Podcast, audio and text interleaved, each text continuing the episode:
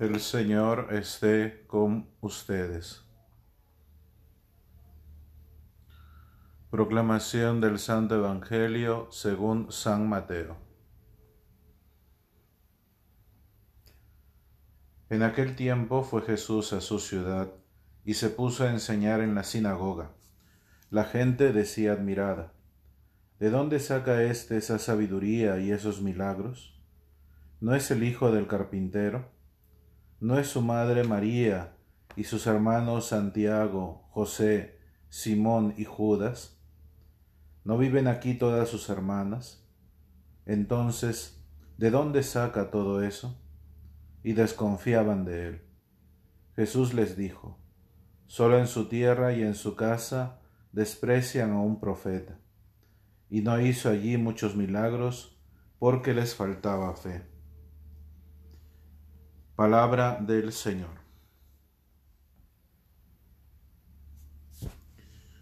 Bien, seguimos eh, con el Evangelio eh, según San Mateo, ya estamos casi al final del capítulo 13, ¿no? durante este recorrido que nos propone el tiempo ordinario, y hoy nos presenta este momento en el cual Jesús está en su patria, ¿no? en el cual también eh, podemos nosotros ver una cosa que muchas veces, ciertamente, eh, eh, a veces pasa en nuestra vida, ¿no?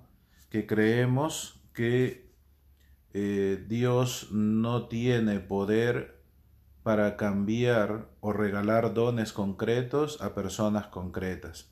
En este caso lo vemos con Cristo, ¿no? Era, digamos, una persona conocida, nadie sabía que era el Mesías, ni el Hijo de Dios, ni nada, era uno más del, del barrio, uno más de, de ahí, del pueblo, de la ciudad, y claro, lo que sucede es que conociéndolo como es, les extraña que se manifieste a, a hablar, a explicar la palabra y sobre todo en cuanto a los milagros que pueda hacer de repente un profeta. Eh, porque claro, había una tradición en el pueblo de Israel que tenías que tú tener algún digamos, antepasado en cuanto a la profecía, antepasado también en cuanto a, digamos, el mismo hecho de, de explicar la palabra y todas estas cosas, ¿no? Eh, porque el pueblo de Israel está en función a la tradición. Por eso la primera lectura también nos presenta ya el libro de Levítico, nos habla un poco de las festividades del Señor, la lectura de la misa de hoy. Y estas son tradición, son transmitidas de generación en generación y se hace dice mm, al final de la lectura, estas son las festividades del Señor en las que os reuniréis en asamblea litúrgica y ofreceréis al Señor oblaciones, holocaustos y ofrendas, sacrificios de comunión y libaciones, según corresponda la fiesta, ¿no? la festividad que estén celebrando. Eh, ¿Por qué es importante esto? Porque es necesario para ver en un hombre el don de Dios, para ver también los dones que Dios da por medio de las personas necesitamos eh, creer que Dios existe. Las fiestas también tienen un sentido, en el pueblo de Israel tienen sentido de, eh, de festejar la intervención de Dios en determinados momentos, la Pascua, la, fiesta de, de, también llamada de los ácimos, ¿no? Eh, la fiesta de la expiación, todo ello, ¿no? Todo ello hace que nosotros este, estemos en función a eso, ¿no? Estemos en función a, a ver cómo Dios se va manifestando poco a poco en la vida de los hombres. Em, y estas fiestas son la expresión justamente de la bondad de Dios que ha querido enviar a su propio Hijo, ¿no? Eh, digamos como un hombre común y cualquiera a la vista de todos, para que en él se dé la plenitud del Espíritu Santo, pero a la vez también es una esperanza para todo hombre. ¿Por qué?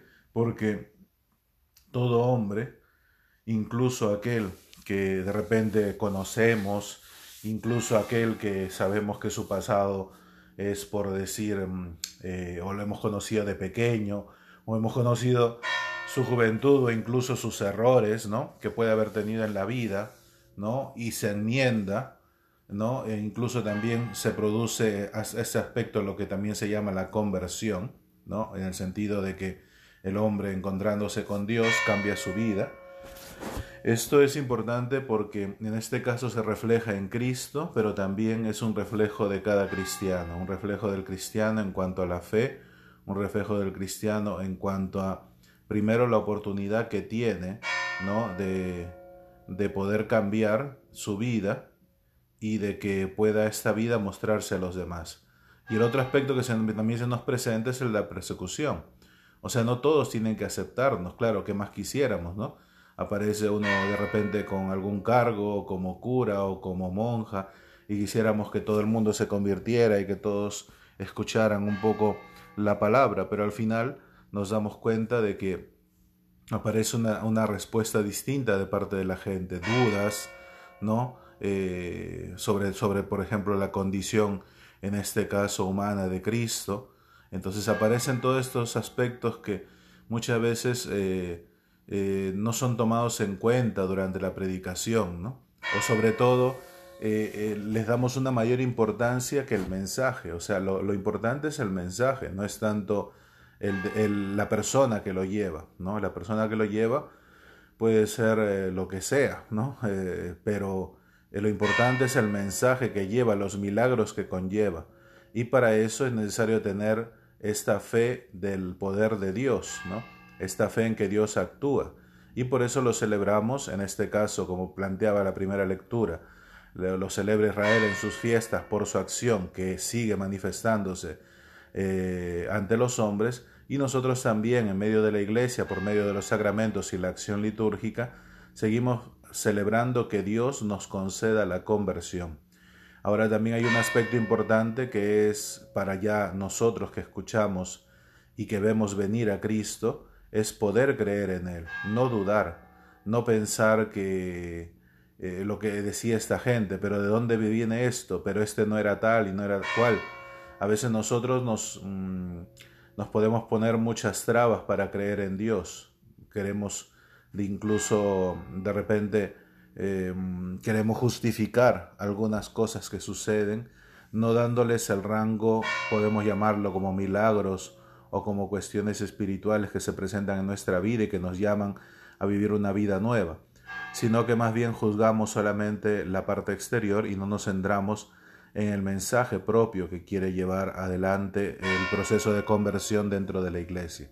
Por eso pidamos hoy al Señor que nos conceda esta gracia, de no dudar que Él está, que Él está presente, que Él sigue actuando y que eh, eh, también actúa por medio de las personas. Y vemos allí justamente los frutos de la fe y los frutos de la conversión.